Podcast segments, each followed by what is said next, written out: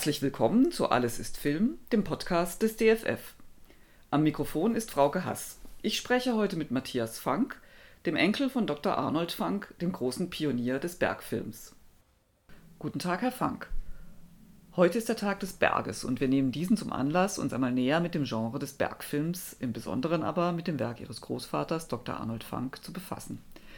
Dieser entdeckte 1913 seine Begeisterung für das neue Medium Film und verband diese mit seiner Leidenschaft für die Bergwelt. Von 1919 bis 1939 drehte er Dutzende Filme, viele davon in den Alpen, und schuf dabei einerseits eine ganze Reihe filmtechnischer Innovationen. Andererseits setzte er ästhetische Standards für den Bergfilm bzw. für den Film an sich. Dr. Funk gilt ja künstlerisch als Vertreter der neuen Sachlichkeit. Herr Funk, Ihr Großvater ist ja 1889 in Rheinland-Pfalz geboren. Es war ihm also nicht zwingend in die Wiege gelegt, Bergsteiger zu werden, oder? Wie kam es dazu? Ja, erstmal schönen guten Tag, Frau Hass. Toll, dass wir das machen, dass wir über meinen Großvater reden können.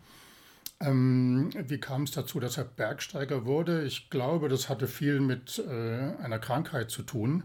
Und zwar hat er als Zehnjähriger Asthma bekommen. Seine Heimatstadt, seine Geburtsstadt ist ja Frankenthal im Rheinland-Pfalz. Und ich glaube, Frankenthal war zu der Zeit äh, schon ein Industrieort mit nicht allzu sauberer Luft. Jedenfalls hat er Asthma bekommen, der kleine Arnold, und wurde daraufhin nach Davos geschickt, also in die Berge, ins äh, Friderizianum. Und es war ein, ein äh, ja, soll ich sagen, eine Art Landschulheim. Und äh, so wie er selber berichtet hat, hat er wohl da die Liebe zu den Bergen entdeckt und ist auch gesund geworden. Also ist da von seinem Asthma befreit worden. Insofern würde ich irgendwie vermuten, dass es ein, eine fast religiöse Angelegenheit war. Also er ist in den Bergen gesund geworden, er hat die Berge äh, schätzen und lieben gelernt und äh, ist dabei geblieben. Arnold Funk gilt ja als deutscher Pionier des Bergfilms, aber der erste Bergfilmer war er keineswegs. Da hat der Brite Frank Ormiston Smith wichtige Trittsteine gelegt, oder? Das war in der Tat so. Äh, Ormiston Smith äh, als Engländer, die Engländer haben ja angefangen, die Alpen zu beklettern, sage ich mal. Der hat also bereits 1902 und 1903 Bergfilme gemacht. Äh, Besteigung des Mont Blanc, Besteigung des Matterhorns, Besteigung der Jungfrau und wie sie alle hießen. Kleine, also kurze Filme ohne eine Handlung in dem Sinne, also Dokumentarfilme. Und er war in der Tat der Erste, der Kameras auf die Berge raufgeschleppt hat. Schon ziemlich früh, oder? 1895 ist ja äh, das Kino mit, den, mit dem äh, Apparat der Brüder Lumière erfunden worden. Und ich glaube, schon äh, zu Beginn des 20. Jahrhunderts äh, hat dann Ormiston Smith gedreht, oder? Richtig, ja, ja. 1902, 1903 1907 hat er dann in den Dolomiten gedreht. Und äh, es gab noch einen anderen, der sehr früh gedreht hat, Mario Piacenza. Auch der hat über das Matterhorn und, den, äh, und andere Berge im Mont Blanc-Gebiet dann äh, Filme gedreht. Aber wie gesagt, das waren alles äh, Dokus, also keine keine Bergfilme mit einer Handlung. Aber es natürlich sind Bergfilme gewesen, ganz klar. Und äh, das ist natürlich wahrscheinlich vor allen Dingen auch, äh, auch technisch äh, interessant, nehme ich an. Also Sie sagen, äh, das sind Dokus, also keine Handlung, keine Spielfilme. Ähm, aber trotzdem musste man natürlich bewerkstelligen, ähm, die Kameras auf die Berge zu schleppen, sich zu überlegen, was bedeutet, was gibt es dort für Lichtbedingungen, mit denen man dann umgehen muss und so weiter. Hat äh, Orbison Smith da auch technisch Innovatives geleistet? Das weiß ich nicht genau. Also ich denke, er hat äh, die damals üblichen Kurbelkameras, also Holzkameras, Holzkastenkameras dabei gehabt. Und äh, ob er jetzt schon angefangen hat, so wie mein Großvater, zu tüfteln und, und die Filmtechnik zu verbessern, das, das weiß ich ehrlich gesagt nicht. Dazu bin ich zu wenig in dem Werk von Ormiston Smith zu Hause. Ich habe die Filme gesehen, sie sind alle äh, gut gemacht und durchaus auch manchmal dramatisch. Aber ja, ob er jetzt da der große Tüftler war, ich weiß es nicht. Mit dem Genre des Bergfilms verbindet man ja häufig auch und eher den Heimatfilm. Gerade Louis Tränker, der in den ersten Filmen von Dr. Funk neben Leni Riefenstahl spielte, wird nachgesagt, dass er seine späteren Filme eher in der Umgebung der Berge ansiedelte und weniger die Berge selbst in den Mittelpunkt stellte. Das war bei Dr. Funk ganz anders. Was war ihm vor allem wichtig? Ja, er war ein Realitätsfanatiker, kann man sagen. Also es musste alles echt sein und glaubwürdig sein. Und äh, das hat natürlich damit zu tun gehabt, dass er selber ein hervorragender Bergsteiger war bevor er zum Film gekommen ist, äh, bevor er das erste Mal eine Kamera mit auf den Berg geschleppt hat, hat er wirklich bemerkenswerte Bergbesteigungen in den Alpen gemacht, besonders in den Schweizer Alpen.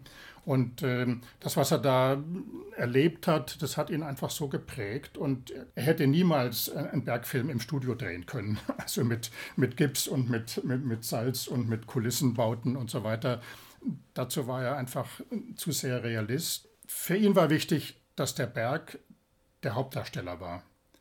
Also die, die Menschen, die dann in seinen Filmen vorkommen, am Anfang waren es ja auch nur Dokumentarfilme und dann später eben Spielfilme, die Menschen waren eigentlich immer Nebendarsteller, sage ich mal. Und letztlich natürlich auch Maßstab dafür, wie groß der Berg und wie gewaltig der Berg ist.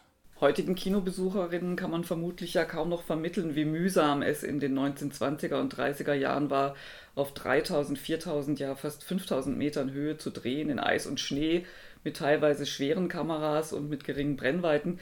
Wie hat Dr. Frank das bewerkstelligt und was hat er sich ausgedacht, um die Bedingungen, die technisch äh, eingeschränkten Bedingungen zu erweitern? Also man muss wirklich auch nochmal betonen, dass es ja eine Riesenschinderei gewesen ist, diese äh, überhaupt da erstmal hinzukommen ins Hochgebirge, wo sie äh, arbeiten wollten.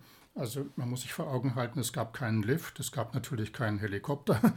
Also alle mussten zu Fuß mit dem ganzen Gepäck, mit dem ganzen, ganzen Equipment erstmal aufsteigen auf 3000, 4000 Meter. Und ähm, da ging es dann los zu drehen. Sie haben dann in irgendwelchen kleinen Hütten gelebt, in Berghütten gelebt, äh, primitivste Umstände natürlich. Aber dieses Team, das mein Großvater hatte, das war ja ein, ein, ziemlich über mehrere Jahre oder fast Jahrzehnte bestehendes Team, die haben angefangen sofort auch zu verbessern und zu sich Tricks auszudenken und ähm, irgendwas an den Kameras zu machen und längere Brennweiten zu verwenden oder die Kamera natürlich vom Stativ zu nehmen. Die sogenannte entfesselte Kamera, wie sie das genannt haben. Also die Kamera wurde auf einmal in der Hand gehalten. Oder die Kamera wurde, eine kleine Kamera, wurde auf den Ski montiert, um äh, aus der Perspektive des Skifahrers zu zeigen. Oder er hat äh, eine der ersten Zeitlupenkameras äh, gekauft, damals für ein sündhaft teures Geld und hat die auch mit in die Berge geschleppt. Äh, sicher nicht bis ganz nach oben, aber diese Zeitlupenkamera hat 250 Kilo gewogen und er war der, absolut der Erste, der in den Bergen Zeitlupenaufnahmen gemacht hat. Man, man, muss sich dabei ja auch überlegen, damals hat man nicht auf den Knopf gedrückt und die Kamera lief, sondern man musste kurbeln während dem Drehen. Und deswegen ist er, glaube ich, neben dem Kameramann äh, auch hergefahren und hat derweil gekurbelt und hat sich was Besonderes einfallen lassen, um mit ein bisschen äh, Spiel sozusagen kurbeln zu können, weil man ja nicht so exakt einen Berghang nebeneinander runterfahren kann, dass man da den, dass man mit ausgestrecktem Arm die Kurbel bedienen kann. Vielleicht können Sie dazu auch noch ein bisschen was erläutern. Ja, das ging nicht lange gut. Also das war, es, wie Sie schon gesagt haben, man muss ja ganz nah nebeneinander fahren und äh, dieses Kurbeln also von einem zweiten, der, der neben dem Kameramann fährt, das hat nicht lange funktioniert. Also sie sind ein paar Mal ganz fürchterlich äh, auf die Schnauze gefallen mitsamt Kamera. Und äh, das haben sie dann aufgegeben. Und sie haben dann in der Folge Kameras verwendet, die ein Federwerk hatten, also die man aufziehen konnte. Und äh, also diese berühmte Reporterkamera, die Bell Howell, die IMO. Und die lief eben ein paar Minuten lang und mit der konnte dann der, der Kameramann, der auf den Skiern den Berg runterfuhr, einfach auch ähm, selber agieren und, und drehen. Also da musste er keinen zweiten Mann haben. Das mit dem Nebenherfahren war wirklich ein Experiment, aber es haben sie schnell wieder sein lassen. Aber auch der Kameramann, der alleine mit der Kamera fuhr, brauchte auch eine besondere Vorrichtung. Äh, zumindest äh, beim ersten Versuch wurde da ja irgendwie so, eine, so ein Korbtragegestell gebastelt, damit man die Kamera daran festmachen konnte, oder? Richtig, ja. Es, es gab sogar Kameraleute, die mit der Kamera über die Skischanze gesprungen sind und äh, sehr, sehr weite Sprünge gefilmt haben. Ja, dieser Korb, der ist überliefert, den, da gibt es ein Bild davon. Und äh, in der Tat musste diese Kamera, also die, auch die Federwerkkamera ja irgendwie befestigt werden. Also der Skifahrer hatte ja immer noch seine Hände gebunden durch die Stöcke, die er in der Hand hatte. Aber es hat irgendwie funktioniert und äh, ja, sie haben da Bilder gemacht, bewegte Bilder aus, aus Gegenden, wo bisher auch ganz wenig Leute hingekommen sind und keiner konnte sich vorstellen, wie es da oben aussieht. Die Berge waren damals in den 20er Jahren eigentlich nur der Bevölkerung der Alpenländer wirklich bekannt, oder? Wie Sie vorhin ja schon sagten, es gab keine Lifte. Ähm, es sind eben einfach die Menschen, die dort wohnten, die sind auf die Berge gestiegen. Sicherlich gab es einige Alpinisten, aber dass, äh, dass die halbe Welt in die, ins Hochgebirge fuhr und dort äh, Berg wanderte, Berg stieg oder Ski lief, war überhaupt noch nicht verbreitet, oder? Das kann man so sagen, ja. Und äh, die Zahl der Alpinisten, also der wirklich äh, guten Bergsteiger, die im Hochgebirge unterwegs waren, dies, das war irgendwo im, im zwei- oder dreistelligen Bereich. Also das waren wirklich wenige. Mm, aber das ist ja genau das, was mein Großvater gereizt hat, den Leuten unten im Tal oder unten in der Ebene, in den Großstädten oder wo auch immer die Schönheit der Berge vor Augen zu führen. Also weil ihn das selber so fasziniert hat. Das war sein Antrieb bis die ganze Zeit über, die ganzen vielen Jahre, während er, während er Bergfilme gemacht hat. Das war sein Antrieb. Ich möchte denen da unten, das ist jetzt nicht negativ gemeint gewesen, sondern denen da unten, denen möchte ich zeigen, wie toll es da oben ist. Dass er dazu damit letztlich natürlich auch dazu beigetragen hat, äh, den Bergtourismus mit allen seinen Auswüchsen, die wir heute sehen, zu befeuern und zu be befördern, das steht außer Frage. Damit hat er sein Ziel ja sehr erfolgreich umgesetzt, aber ob ihm der Skizirkus heute wohl so gefallen würde? Die hat er ja selber auch schon erlebt, wenn ich da kurz noch mal rein darf. Die hat er ja selber auch schon erlebt. Arnold Frank ist 1974 gestorben, also da war schon in den Bergen einiges los. Äh, da gab es schon viele Lifte und viele Helikopter, die da rumgeflogen sind und er hat es natürlich schon noch miterlebt, aber ich denke nicht, dass er jetzt da irgendwelche Skrupel oder nein oder, oder schlechtes Gewissen hatte. Er hat äh, das ja, mehr noch einfach zur Kenntnis genommen und hat sich vielleicht sogar manchmal gefreut, dass viele Leute jetzt in die Berge gehen. Ne? Aber wenn er den heutigen äh, Rummel miterleben würde und die heutigen unglaublichen Auswüchse und diese ewigen neuen Seilbahnbauereien in den Alpen, also da würde er, glaube ich, schon anders drüber reden. Ne? Er selbst hat äh, auf seine Filme bezogen die Grenzen des technisch und menschlich Möglichen auch immer weiter ausgereizt. Realistische Bedingungen waren ihm ja sehr wichtig, das sagten Sie vorhin schon. Das führt auch dazu, dass er seiner Filmcrew einiges zugemutet hat, oder? Diese Crew, äh, das waren alles ganz hervorragende Bergsteiger natürlich. Ne? Also das waren durchtrainierte Sportler und äh, die konnten das. Und die, die wussten auch, wie man äh, mit, mit einer Gletscherspalte umgeht oder tief in der Gletscherspalte am, am Pitzbalü-Gletscher filmen kann. 50 Meter tief in der Spalte drin. Also die wussten das. Und es ist für mich so immer wieder erstaunlich, dass es nie einen einzigen Toten gegeben hat während dieser ganzen Filmarbeiten. Hätte ja leicht passieren können. Die Sicherung der, des, der ganzen Crew auf dem Gletscher oder an, in der Wand oder irgendwo, die war quasi unmöglich. Also man, man konnte nicht die Leute sichern. Ne? Und es hat eben ganz viel damit zu tun gehabt, die, dass die Leute wussten, was sie tun und dass sie da letztlich wahrscheinlich auch Spaß dran hatten, trotz aller Schindereien, die sie mitgemacht haben. Ne?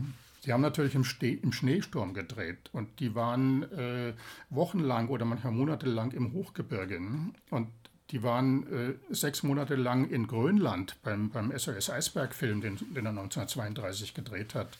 Also die haben wirklich sehr, sehr viel mitgemacht. Ja, das ist, ist richtig. Ja. Aber das Ergebnis äh, hat, das hat sie selber dann, glaube ich, auch immer weiter motiviert. Also ich dachte jetzt auch an, solche Dinge wie ähm, die vereiste Hütte in Stürme über dem Mont Blanc, also wo, wo das Team ja auch, also in, in dieser völlig vereisten Hütte tagelang drehen und ausharren musste. Oder dass er über eine Bergflanke im Piz-Palü-Film äh, tagelang einen Bach umgeleitet hat, damit dieser Bach eben eine Eiswand bildet auf dieser Felswand. Also das sind schon, und dort wurde dann ja gedreht, also dort wurde auf dieser, auf diesem Felsvorsprung waren im Film dann ja, waren die Bergsteiger ja gestrandet und mussten dort auch tagelang ausharren. Mhm, ist richtig. Ja. Wobei man ehrlicherweise sagen muss, diese Umleitung des Bachlaufes, ähm, die war nicht allzu weit vom Morteratsch, also vom am, Morteratsch-Gletscher, die waren nicht allzu weit vom Hotel entfernt. Also da konnte man immer wieder hingehen. Und es wäre auch wohl nicht möglich gewesen, das irgendwo im Hochgebirge zu machen, weil man brauchte ja das fließende Wasser, also das man da über die Felswand geleitet hat. Aber es war natürlich äh, ein Riesenaufwand und die haben dann tagelang daran gearbeitet. Wahrscheinlich auch mit Hilfe der örtlichen Feuerwehr, mit deren Schläuchen das zu machen. Also einfach haben die sich nie gemacht. Was zeichnete seine Filme ästhetisch aus? Können Sie dazu ein bisschen was sagen? Also ich glaube, so in der Hauptsache das Licht. Das Licht ist ganz wichtig in seinen Filmen. Er kam ja von der Fotografie her, also bevor er den ersten, die ersten, das erste Mal eine Filmkamera in der Hand hatte, hatte er äh, Kameras, also Plattenkameras in der Hand und hat fotografiert, auch in den Bergen. Und da war ihm schon das Licht wichtig. Er hat auch immer wieder Einstellungen gemacht, die eigentlich äh, allen damaligen Regeln widersprochen haben. Also viele Gegenlichteinstellungen hm, mit, mit starken Kontrasten. Und er war ja letztlich irgendwie auch ein, ein, ein Spätromantiker, kann man endlich sagen. Und natürlich ein großer Ästhet. Ähm, aber das Licht, denke ich, das ist das, was, äh, was seine Filme ästhetisch ganz besonders auszeichnet. Ich denke jetzt gerade zum Beispiel an Der Weiße Rausch wo er ja atemberaubend schöne Bilder choreografiert hat. Von ähm, großen Gruppen von Skifahrern, die mit tänzerischer Leichtigkeit über die, über die Hänge fegen und wie Sie auch sagen, ein schönes Licht- und Schattenspiel dabei. Aber eben gerade auch diese Choreografien der weiß, 30, 40 äh, skifahrenden Menschen äh, fand ich auch sehr beeindruckend. Ja, da gab es natürlich auch Einstellungen, die noch nie jemand vorher gesehen hat. Also es gab das sogenannte Schneegespenst, das hat er so genannt, mm, eine durchleuchtete, von hinten von der Sonne durchleuchtete Schneewolke, auf die die Schatten der, der Skifahrer projiziert werden. Also nicht mit künstlichem Licht, sondern durch die Sonne. Man muss sich vorstellen, der vordere Skifahrer in der Gruppe macht einen, einen scharfen Bogen, dann gibt es einen Schneestaub, eine Schneestaubwolke. Die, Sonne scheint von hinten und projiziert praktisch die Schatten der nachfolgenden Skifahrer auf diese Wolke drauf. Das heißt, äh, auf einmal erscheint riesengroß wie, ein, wie, wie eine Art Yeti, scheint erscheint dieser Schatten in dieser Schneewolke drin. Und das sind natürlich Sachen, die musste man auch tagelang ausprobieren. Dann musste man den richtigen Hang dafür finden, die richtige Tageszeit. Äh, man musste auch Hänge finden, die noch nicht verspurt waren, also wo, wo man vorher noch nicht drauf rumgefahren ist. Ja, das sind so viele ästhetische Kleinigkeiten, äh, die auch übrigens dann von, von anderen Regisseuren immer wieder aufgegriffen worden sind. Also Louis Trenker war da ein großer Meister drin, sowas auch nachzumachen, in Anführungszeichen. Gab es aus Ihrer Sicht ein goldenes Zeitalter des Bergfilms oder ist der Bergfilm einmal geboren, begleitet er uns bis heute und ist nicht kaputt zu kriegen? Wie sehen Sie das? Es gibt noch immer ganz viele hervorragende Bergfilme und ich glaube, es hat nie aufgehört. Es gab vielleicht, äh, ja, während der Nazizeit gab es ein, eine Lücke, wie in vielen anderen kulturellen Bereichen. Aber ansonsten hat der Bergfilm nie aufgehört zu existieren. Und auch schon in der Frühzeit gab es äh, große Regisseure, die in den Bergen gedreht haben. Erich von Stroheim, Fritz Lang, Lubitsch hat einen Bergfilm gedreht. Ähm, sogar Alfred Hitchcock hat sich mit einem Bergfilm versucht, der ist verschollen der Bergadler 1926 gedreht. Und nach dem Krieg ging es eigentlich weiter. Also es gab immer wieder Bergfilme. Äh, ja, ich weiß nicht, wenn ich dran denke, auch später die Willy Bogner Filme, also Willy Bogner Skifaszination und Fire and Ice und wie sie alle hießen. Oder auch die James Bond-Filme, also zumindest im Geheimdienst Ihrer Majestät, 1969, glaube ich, ist der rausgekommen. Gibt es ja tolle und, und, und hochdramatische Berg- und Skifahrerszenen. Und das ist eigentlich bis heute so geblieben. Also es gibt, es gab immer wieder tolle Bergfilme, Cliffhanger, wenn ich dran denke. Werner Herzog mit, ja, mit dem Schreier Stein zum Beispiel. Und das geht bis heute. Und äh, das Interessante ist ja auch, äh, dass es unglaublich viele Bergfilmfestivals gibt. Ich glaube, es gibt um die 25 Bergfilmfestivals in der Welt also in all, auf allen Kontinenten. Und ich weiß nicht, ob es äh, ein anderes Filmgenre gibt, wo es so viele Film, äh, gibt. Und bei diesen Festivals laufen natürlich auch immer wieder neue Bergfilme, viele Dokus, ganz klar, aber auch immer wieder große, große Spielfilme, die in den Bergen gedreht worden sind. Mhm. Free Solo und Sherpa oder, oder Everest oder Cerro Torre mit dem leider verstorbenen David Lama, Nordwand, auch nicht, da muss man dran denken. 2008 Philipp Stölzel an der Eiger Nordwand gedreht. Ja, der Bergfilm hat nie aufgehört zu existieren und ich denke, der geht auch weiter, weil die Faszination der Berge ist riesig und es, es, es gibt immer wieder Leute, die rausgehen und, und neue Abenteuer erleben und die eben auch dokumentieren. Ich war sehr überrascht. Mir ist aufgefallen, dass ähm, in den Filmen äh, von Arnold Funk ja von Anfang an eigentlich Frauen auch immer eine Rolle spielten und mitspielten und als Bergsteigerin, also nicht jetzt einfach nur als, äh, als das Mädel, das äh, im Tal bleibt und bangt um die Bergsteiger, sondern ganz aktiv im Berg sind. Ist das äh, was Besonderes? Gibt, gab es auch besondere Darstellerinnen, äh, die hervorgestochen sind? Das gab es natürlich, ja.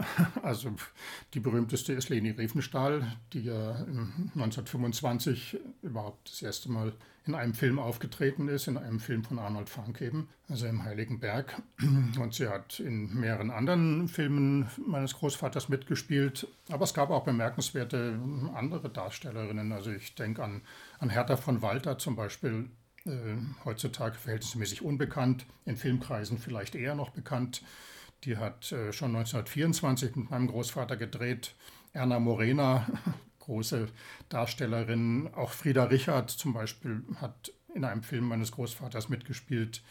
Und später dann Brigitte Horney in, in Der ewige Traum 1935, 34, 35. Und natürlich die ganz große japanische Darstellerin Setsuko Hara.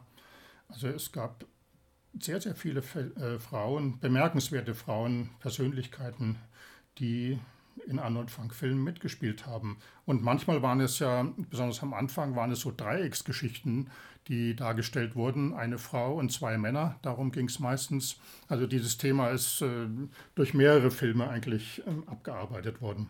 Man muss sich ja vor Augen führen, dass die Filme in den 20er Jahren stumm waren. Also sprich, äh, die Musik äh, spielte eine große Rolle, um Spannung aufzubauen oder bestimmte Stimmungen zu erzeugen.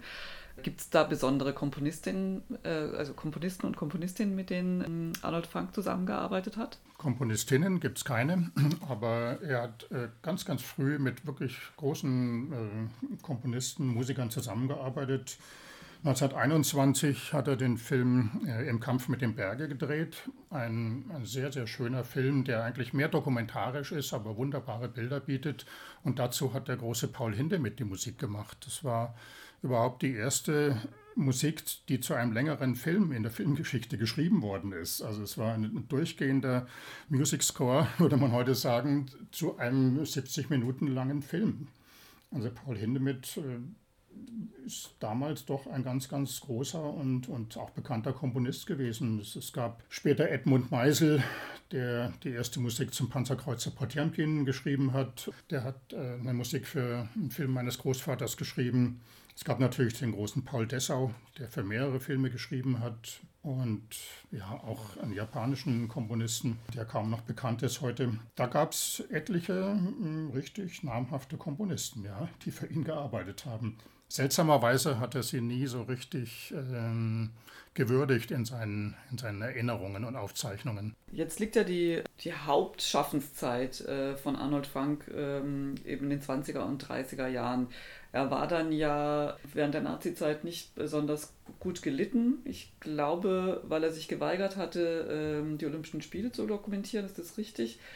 Und danach gab es noch Filme, aber er, er, legte nicht mehr so richtig wieder los wie vor dem Krieg. Woran lag das? Wissen Sie das? Es ist immer schwer nachzuvollziehen, also was, was in dieser Zeit genau passiert ist. Er hat da immerhin 1934 noch den ewigen Traum gedreht, einen, einen Film über die Erstbesteigung des Mont Blanc. Ich habe ihn vorhin schon mal erwähnt gehabt. Und äh, es war vielleicht sogar sein schönster Bergfilm, den er gedreht hat mit, äh, mit einer jüdischen Produktionsfirma 1934. Aus, Ausrufezeichen dahinter.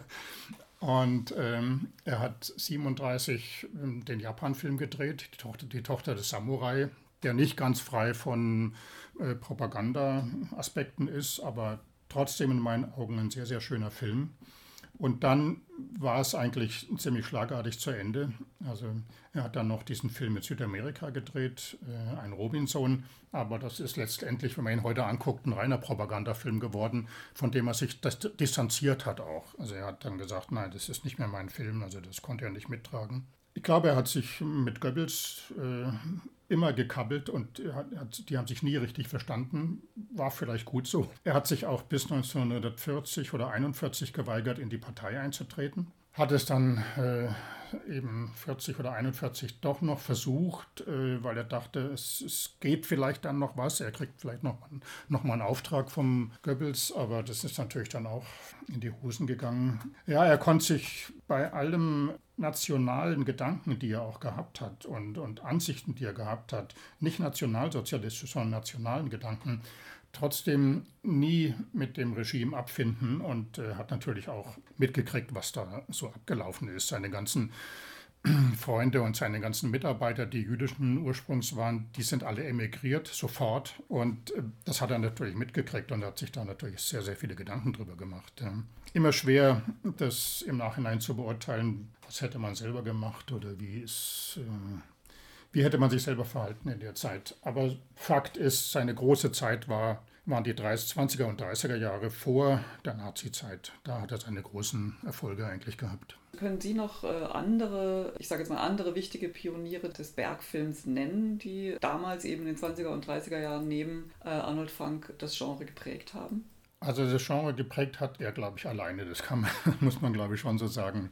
Wie gesagt, es gab einige Regisseure, die natürlich gemerkt haben, oho, da geht was mit Bergen, das ist interessant, die dann auch Bergfilme gedreht haben. Vielleicht der erfolgreichste war Louis Trenker, der hat ja etliche Bergfilme gedreht, zum Teil wirklich sehr, sehr gut. Also wenn ich an den verlorenen Sohn denke oder auch ähm, an andere Dinge. Aber so konsequent wie mein Großvater hat eigentlich kein anderer Bergfilme gemacht. Ähm, Leni Riefenstahl hat natürlich auch einen Bergfilm gemacht, mit der kompletten Crew meines Großvaters übrigens, also mit allen Kameraleuten und so weiter. Das blaue Licht von 1932. Aber das blieb dann auch ihr einziger Bergfilm. Das war mein Gespräch mit Matthias Fank, Experte für das Thema Bergfilm und Enkel des Bergfilmpioniers Dr. Arnold Fank. Danke fürs Zuhören. Sagt uns gerne, ob euch dieser Beitrag gefallen hat und welche Themen rund ums DFF und den Film euch interessieren.